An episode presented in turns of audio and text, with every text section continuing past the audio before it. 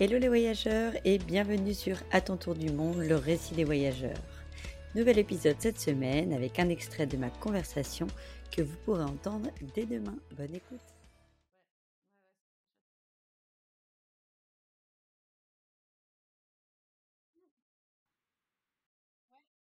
Ouais, alors c'est drôle parce que donc on a passé un nouvel an tous ensemble à Cape Town, en Afrique du Sud. Et il y avait une famille qui était de Bordeaux et on a même travaillé dans la même boîte avant, mais on le savait pas, c'est euh, c'est en discutant. Donc oui, eux on s'est revus et du coup ils font partie du groupe de Tour du Mondisque où, on se réunit tous les deux mois. Et il y a une famille euh, canadienne, donc bah forcément on se voit moins, mais on est toujours en lien. Et eux sont repartis en Tour du Monde, ils sont actuellement.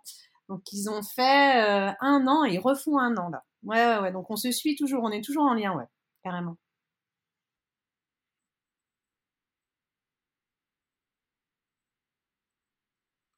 Et bah oui, en fait, euh, quand on est rentré, on a toujours notre liste de, on avait notre liste de départ qu'on a, qu'on n'a pas assouvi. Donc euh, quand on est rentré, euh, bon, je sais pas si on a le temps, mais un jour il faudra parler quand même de Scoot Blues, quand même de, de revenir du tour du monde.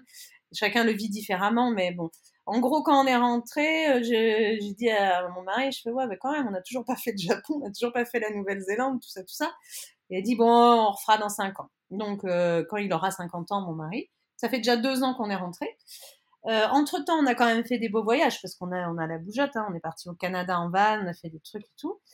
Et en fait, nous trotte dans la tête. Euh, souvent, quand on rentre, euh, quand faut le raconter aux gens, ils me disent bah qu'est-ce que t'as préféré? Ah, c'est compliqué ça comme question. Qu'est-ce que t'as préféré? Alors on dit bah la Polynésie c'est magnifique, la Namibie on en a pris plein les yeux, ça a été le pays le plus beau, mais c'est difficile de comparer. Et par contre, s'il y a un pays où on se projette pour vivre, c'est l'Afrique du Sud parce que bon, on l'a, senti comme ça, on trouvait que c'est facile, il n'y a pas de décalage horaire par rapport à nos métiers, tout ça, tout ça.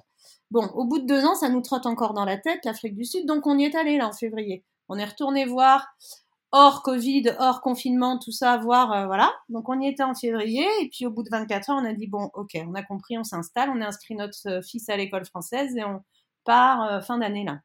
Il va s'installer là-bas du coup. Donc c'est pas tout à fait un tour du monde, c'est euh, bah, c'est une expatriation. Là, on part sur un autre projet. Toujours cette idée de tour du monde plus tard, dans trois ans.